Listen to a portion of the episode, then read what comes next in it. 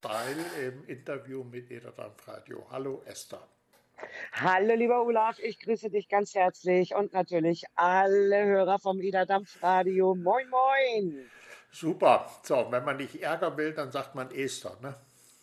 Ja, wenn man mich ärgern will, sagt man Esther, weil ich bin wirklich als Esther mit TH in der Mitte geboren und deswegen heißt es Esther und deswegen sage ich immer, denkt euch den Namen einfach mit Ä. Genau. 2018 Künstlerin des Jahres. Die echte Hamburger Dam wohnt jetzt in Delmenhausen, ne? Ja, in Delmenhausen, genau. Ja. Delmenhorst, ja. In Delmenhorst, da hat es mich hin verschlagen, als gebürtige, echte Hamburger Hamburger. Dern, ganz genau. Ja, Künstlerin des Jahres 2018. Hat mich sehr geehrt, habe ich mich riesig drüber gefreut, als beste Soul-Sängerin und für meine damals 25-jährige Bühnenkarriere und natürlich auch noch äh, als äh, beste Amy Winehouse-Performance, die mich ja auch schon seit 2006 begleitet hat. 25 Jahre Bühnenkarriere, äh, das heißt, du hast mit zwei auf der Bühne gestanden. Ja, sehr nett. okay, äh, du hast, du hast äh, Soul ist ja sowas, das eigentlich, äh, ich sag mal so, mein, mein Alter, so 60er, also in den 60er, 70er Jahren ein, ein Riesenerfolg hatte mit den ganzen Soul-Größen äh, und dann so ein bisschen abgeflacht ist. Wie kommt man wieder zum Soul? Naja, also ich bin äh, 66 äh, geboren, also als der Soul voll im Gange war, da habe ich noch in der Wiege geschrien. Und ich habe eigentlich den Zugang zum Soul sehr, sehr spät eigentlich erst entdeckt. Das hat ein bisschen was mit meiner Bühnenzeit, mit meinen Coversongs zu tun, die ich damals gesungen habe. Und äh, obwohl ich in dieser Zeit noch nicht bewusst gelebt habe, ähm, hat mein Herz sofort für den Soul der 60er Jahre ge geschlagen.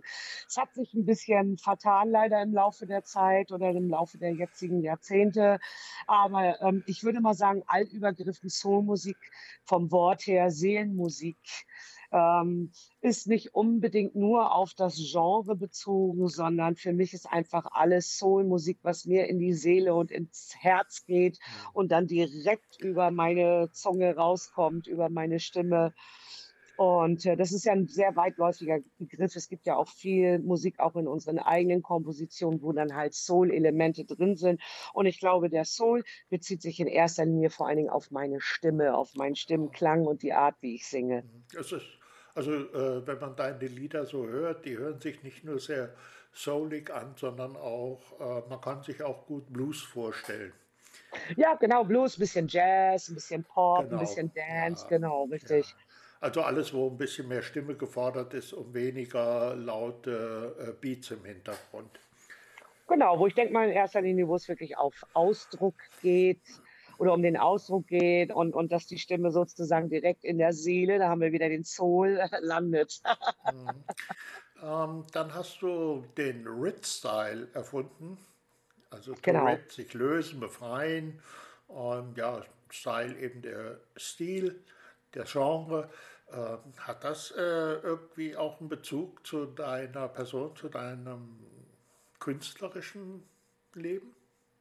Also auf jeden Fall. Ritstyle ist eigentlich damals äh, äh, dadurch gekommen, dass wir überlegt haben, irgendwie müssen wir dem Kind mal einen Namen geben unserer Musikrichtung, weil wir halt sehr viele Elemente eingebunden haben. Dann kam mein ganzer Lifestyle, mein Spirit, meine Botschaft an meine Fans, an die Öffentlichkeit dazu. Und so ist das dann entstanden, dass wir gesagt haben, wir sind so frei, ich bin frei in meiner Seele, ich möchte mich in keine Schublade packen lassen. Ich hasse diese Schubladendenken sowieso ganz fürchterlich. Und dann haben wir gesagt, Mensch, dann ähm, to Ritz, sich frei machen, sich lösen, Ritz-Style ist ein toller, toller Begriff und den ähm, haben wir dann ins Leben gerufen. Den habe ich dann auch pat äh, patentieren lassen und somit ist das weltweit wirklich ein einzigartiger Begriff aus meiner Feder sozusagen. Super.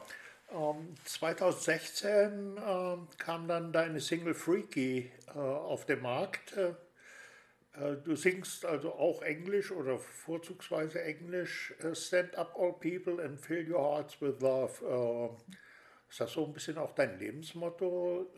Alles Brüder Alle. und Schwestern, Caravan of Love oder so ähnlich?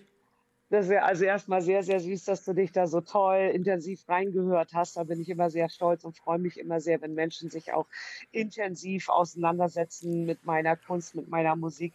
Aber das ist tatsächlich so, das ist meine Botschaft an die Menschen. Freaky ist nicht einfach nur von früher abgeleitet aus dem Freak. Ja, sicherlich ein bisschen was, was sag ich mal, außerhalb der Norm ist, aber es ist auch wirklich ein Appell und Aufruf an die Gesellschaft. Steht endlich mal wieder auf und äh, äh, erfüllt eure Herzen mit Liebe für eure Mitmenschen, für das Leben, für die Welt und auch für die vielen sozialen Dinge, die in dieser Welt äh, Hilfe brauchen. Und ja, das ist eigentlich so meine Botschaft und mein Lebensmotto. Und dafür steht eben halt mein Freaky, auch übersetzt für, also für Liebe, für Frieden, für Hoffnung, für Hilfe, für Wahrheit und vor allen Dingen für Freiheit.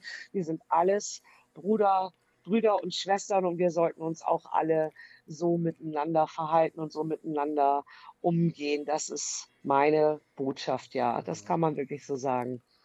Ähm, und dann kam ja dieser legendäre Auftritt bei The Voice of Germany, wo man also dann vor doch äh, einem, eine Handvoll Zuschauer, nämlich 4,5 Millionen, ja, genau. sich, sich, sich, präsentieren durfte. Ja, genau, richtig. War auch eine ganz, ganz großartige Erfahrung. Ähm, ich wollte eigentlich nie zu solchen Castingsendungen.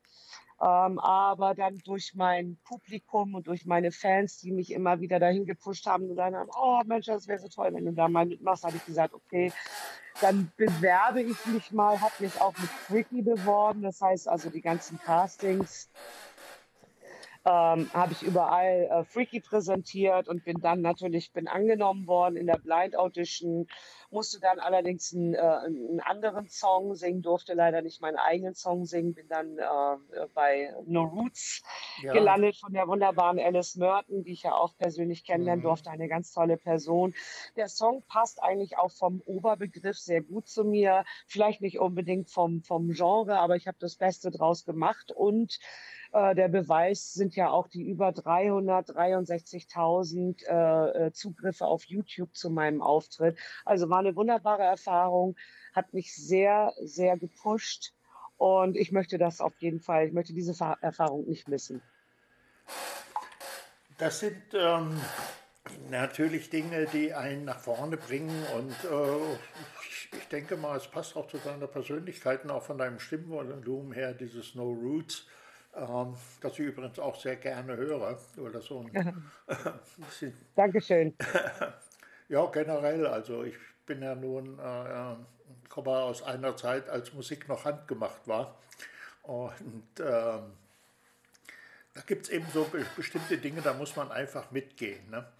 Ähm, Absolut. Jetzt ist es so, von der Kunst leben ist eine Geschichte. Ähm, jetzt in Corona natürlich eher schlecht. Das ist richtig. ja, schlecht ist immer relativ. Also ich denke, ähm, diese Pandemie, da kann keiner was dran ändern, die ist da und ich möchte mich auch nicht irgendwie auf eine Seite schlagen von irgendwelchen Verschwörungstheoretikern oder sonst irgendwas. Ich sage immer, ich weiß, dass ich nichts weiß, aber eins weiß ich, ich bin Vollblutmusikerin mit dem ganzen Herz und der Seele dabei und man darf sich nicht unterkriegen lassen. Und deswegen habe ich natürlich auch in dieser Zeit auch sehr zu verdanken meinem, meinem Management, meiner Managerin Jessie, die äh, mich da auch überhaupt nicht fallen gelassen hat.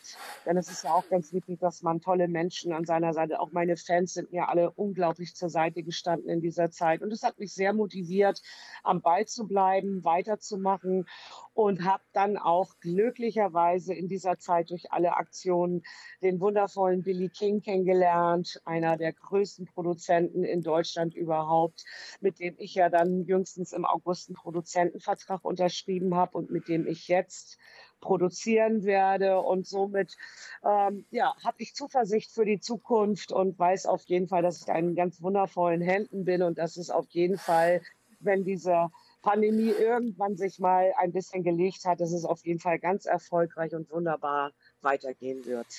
Nun, ähm, ist es die eine Geschichte, ist nach außen gehen. Bist du eigentlich eine Rampensau, wenn man das so fragen darf? Also Kontakt zum Publikum, Club 50 Leute, ähm, die da an, an den Tischen sitzen und äh, oder lieber das große Stadion, Delmenhaus muss ich ja jetzt Weserstadion sagen. Äh.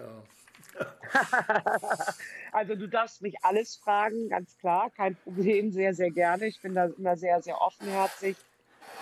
Ähm, ich bin ein Mensch, ich habe natürlich, ich habe schon vor 15.000 Menschen gesungen im großen Stadion. Ich habe auch schon wirklich Wohnzimmerkonzerte gemacht, die ich jetzt übrigens in dieser Corona-Zeit wirklich auch ganz, ganz, ganz toll äh, allen Menschen da draußen ans Herz legen möchte, dass eine Esther Philly tatsächlich auch zu euch nach Hause ins kleine Wohnzimmer kommt oder in die Villa, ins Penthouse, äh, keine Ahnung, in die Küche, Küchenkonzerte ganz egal. Also ich bin jemand, der immer sehr gerne ganz nah an seinem Publikum und an seinen Fans ist. Das ist eine Spezialität von mir. Das äh, liebe ich und das beherrsche ich.